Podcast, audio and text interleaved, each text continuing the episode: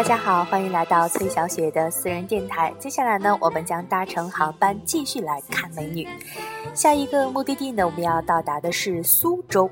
关键词呢是“吴越软语”里的小家碧玉。哈，说到这里呢，小雪觉得这个时候语气应该是放慢、放缓、温柔的娓娓道来。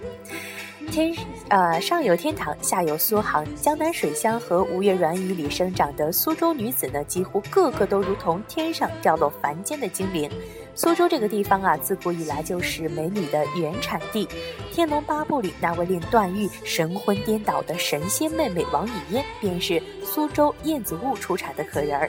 而历史上诸如苏小小、李香君之类的一代名妓绝色佳人，几乎呢，几乎全部都是出自苏州或是扬州。可以说，苏州呢是中国城市里脂粉气最浓重的一座城市。苏州乃至大半个江南的美女啊，都有一双令人心。仪的玉手，那玉手不论是弹琴还是采莲，还是为你削上一只红苹果，都会让男人感觉到心尖尖上有一只小蚂蚁在慢慢的蠕动。不用说，苏州美眉啊，最适合做善解人意而又目光流盼的情人。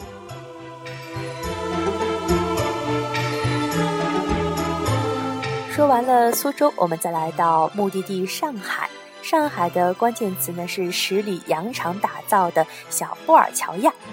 从张爱玲时代起啊，这个被称之为十里洋场的城市，天生带着脂粉香和奢华感。一座天生的小资城市，一个动感女人的城市，时髦、精致、高情商、高情调，热爱消费文化，骄傲、现实、浪漫、有情调，将这座城市的美女们装点的洋味十足。小布尔乔亚滋味呢，当是他们与其他地方的美女最大的区别。身处大都会的优越，是上海美女很自信，不用担心自己会落伍。上海美女堪称是绝佳的衣服架子，无论是什么样的款式、颜色的衣服呀，穿上身就有着非同寻常的效果。这是典型的上海女子的审美观，不是没给别人看的，而是没给自己看的。这也就容易遭到批判的所谓臭美或是小资情情调吧。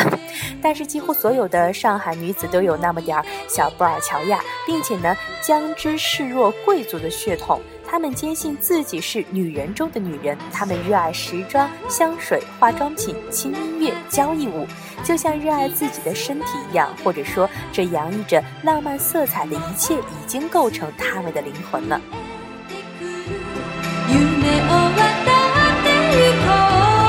说完了苏州、上海，我们再来到南京。南京的关键词儿呢是风流情怀有遗韵。六朝古都的人文渊索和情怀，这条在中国文学史上流光溢彩的河流呢，使南京美女自古便是名声在外。比起北京女人，南京的美女呢，可能是不够干练，但是呢，没有这种气质的南京美女，反而是少了点高傲，多了点人情味儿。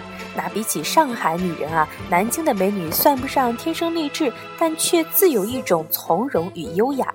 比起广州女人，南京美女不够实际。六朝古都的遗韵或多或少给南京女人套上了一些文化的绳索，解不开理还乱，南京美女便永远有一丝文化的味道。然而，南京的美女又不等同于苏州女人、西安女人、江西女人、四川女人。说到底，南京的美女是由那种中山灵秀、情怀灯火所孕育，自然而然地形成了她清秀空灵。在一堆来自天南海北的女人聚会上，只要稍微细心一看，你就能凭感觉认出哪一个是南京的美女。好的，稍作休息，我们的航班呢将继会将将继续前往我们的目的地长沙、广州，然后再看一看那里的美女是什么样子。